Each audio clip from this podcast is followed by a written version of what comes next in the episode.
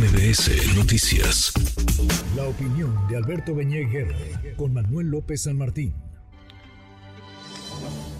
Alberto, querido Alberto Beñé, qué gusto, qué gusto saludarte. Pues entre que son peras o son manzanas, entre que el INE se atreve o no, el tribunal aplica o no la ley, los aspirantes, los 18, porque son 6 de la 4T y 12 del frente, por la libre, haciendo algo muy parecido a una campaña, aunque no le llaman campaña. ¿Cómo estás, Alberto?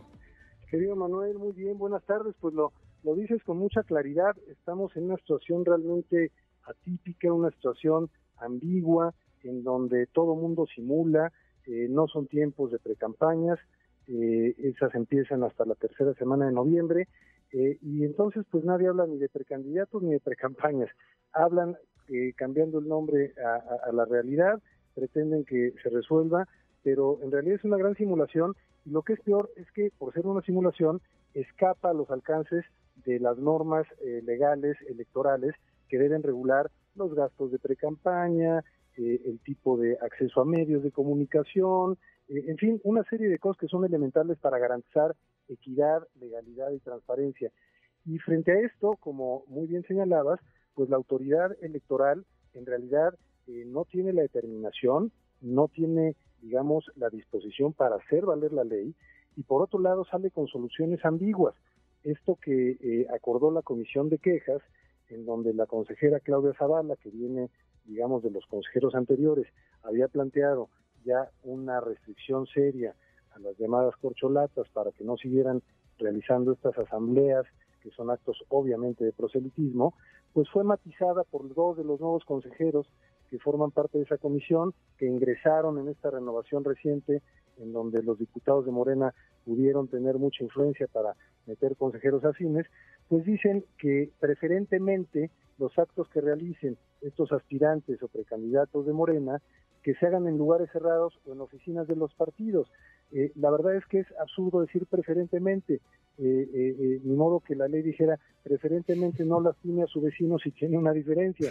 Pues como tú comentaste el otro día, que, el árbitro les dijera a los jugadores preferentemente no se pateen en el campo. Bueno, no, esa ambigüedad no tiene ningún sentido y la verdad es que mientras más se acumule esta situación de simulación respecto al cumplimiento de la ley, más riesgos de que haya impugnaciones que pongan en tela de juicio el proceso electoral en su conjunto. Pues sí, porque nadie pela a una autoridad que no lo es, ¿no? Nadie pela a un árbitro que no es capaz de aplicar la ley. ¿La ley qué dice, Alberto? La ley, vaya, que para algunos ya es asunto menor, pero para algo existe, para algo la tenemos. ¿Qué dice la ley? Es decir, julio 2023, ¿en qué etapa nos encontraríamos del proceso electoral o ni siquiera hemos llegado al proceso electoral de 2024?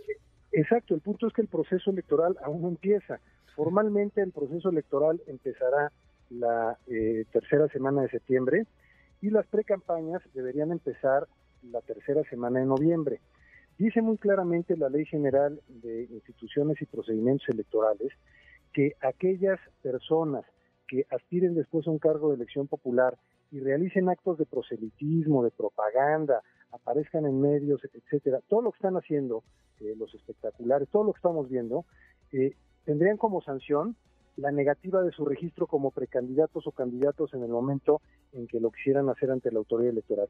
Lo, que la ley dice claramente es que la consecuencia, la sanción de lo que están haciendo es que se les negara en su momento el registro como candidatos. Eso dice la ley.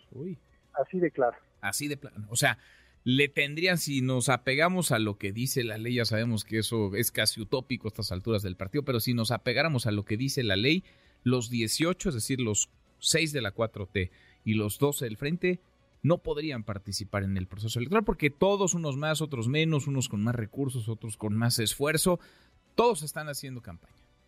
En sentido estricto, así es lo que eh, determina la ley, así es lo que debería eh, hacerse, eso es lo que debería hacerse, pero bueno, pues se adelantó todo esto cuando el presidente lanzó el proceso interno de Morena y sus aliados, cuando habló de las corcholatas, empezó ya a ver claramente actos de proselitismo, aun cuando eran funcionarios, eh, tanto el, ex secretario de Gobernación, el ex canciller, la ex jefe de gobierno, eh, etcétera, estaban ya haciendo los fines de semana actos de campaña.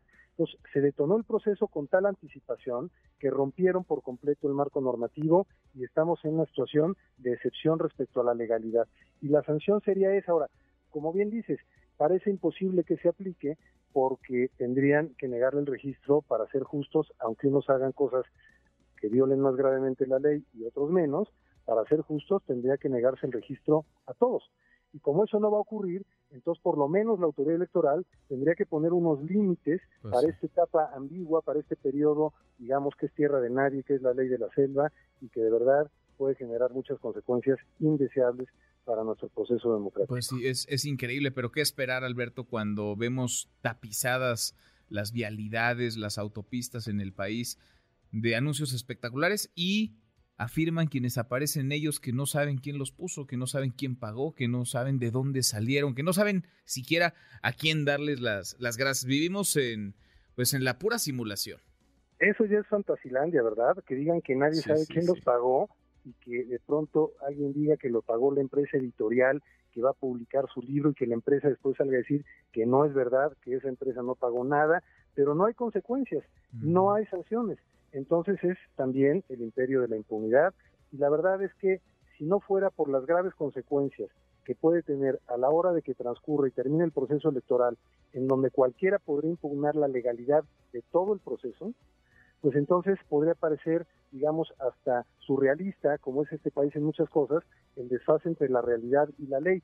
Pero no solo es una cosa eh, que pueda resultar singular y hasta curiosa de nuestra vida pública en México, es un asunto que puede tener consecuencias, consecuencias constitucionales muy graves para Ujú. nuestra vida democrática. Pues sí, porque cualquiera, gane quien gane, cualquiera podría llegar a impugnar el proceso electoral y tendría, aunque ya sirva de muy poco, la ley de su lado. En fin, qué cosa, qué, qué tiempos para observar y para analizar. Querido Alberto, qué gusto escucharte, gracias. Gracias a ti, un abrazo Manuel, buenas tardes. Abrazo grande, muy buenas tardes.